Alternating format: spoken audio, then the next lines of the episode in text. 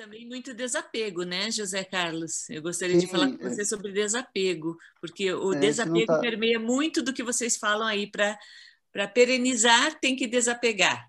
É isso?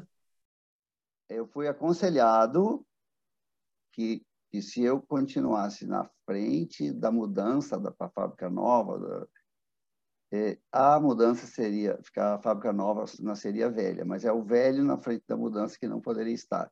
Eu teria que estar na retaguarda, no, enfim, de algum formato. A gente vem exercitando, trabalhando, eu recebi né, recomendações lá da consultoria para ir fazer o biográfico.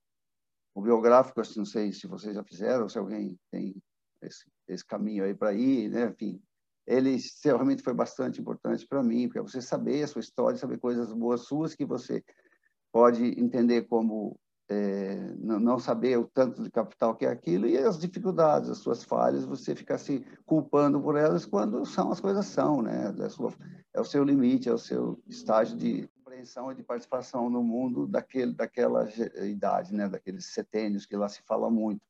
E a gente nunca está pronto. Eu não sei é, quando vai falar assim, ó, tá tudo desapegado, porque tem um monte de coisa minha lá dentro, né? Se fica, se tem coisas suas lá dentro, como é que você está desapegando de você mesmo? Não é tão, não existe isso. Para mim, tem coisas que você tem que aprender ou aceitar que está passado bem e coisas que não vão ser substituídas.